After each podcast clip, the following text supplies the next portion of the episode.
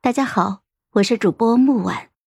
今天我们给大家带来的故事叫《美人节》第四集。命数是谁都说不定的，这一点甄玉婷比我更清楚。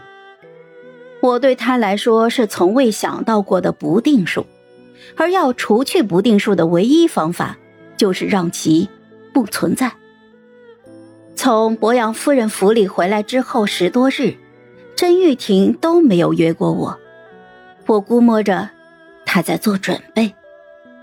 果然，她派人来请我，说别院的湖中结满了冰，邀我一同去冰溪。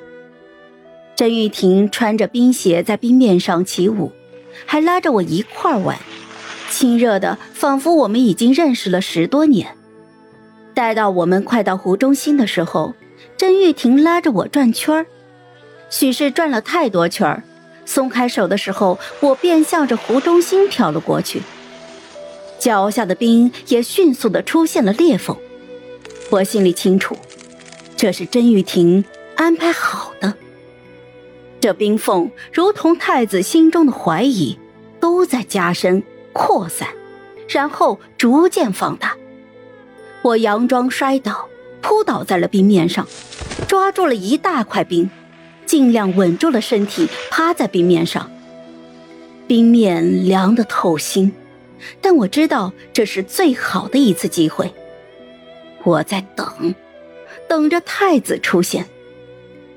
看到太子带着人在甄玉婷的哭声之中赶过来的时候，我慢慢的滑下了那块冰面，掉进了冰窟窿里。苦肉计我一般不会用，伤身。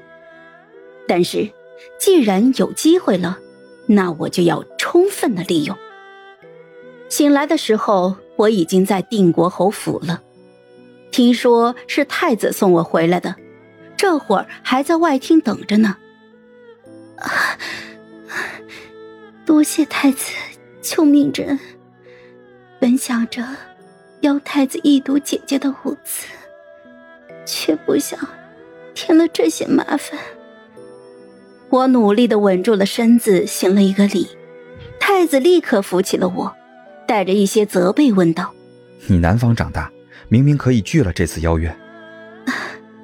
近来姐姐心情好，不似从前一般和殿下闹别扭了。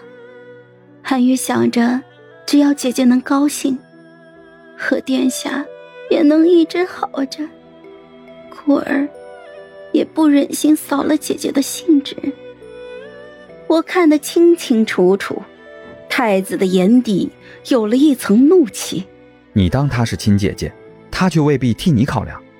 那日之后，太子每日都命人送来燕窝补品，而我也一直称病，谢绝了甄玉婷哭哭啼啼的道歉和探病。过了初二，便是京城里最热闹的时候，从早到晚，家家都有宴席。得知伯爵府的宴席定在了初四，侯府便定在了初三。甄玉婷厨艺了得，我也为此苦学了一阵，奈何只学会了两道拿手菜，不过足矣。这顿家宴我亲自操持。一般官宦家的姑娘总是矜持一些，当家操持的本事总不敢展露。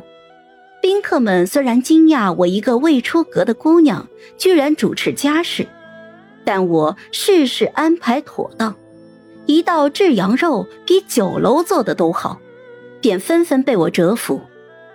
隔日，伯府家的家宴，甄玉婷也亲自操持。虽然主桌上所有的菜都是他亲自烹制，但是毕竟错过了最先时机，于是京中人人都在说甄玉婷这是见我得到了肯定，慌慌忙忙的跟着效仿。哎，可是怎么比得了呢？人家可是侯府的嫡女，爵位上差了一大截呢。瞧瞧这风向转变有多快呀！闲言碎语中，我就从替身变成了被模仿的原身。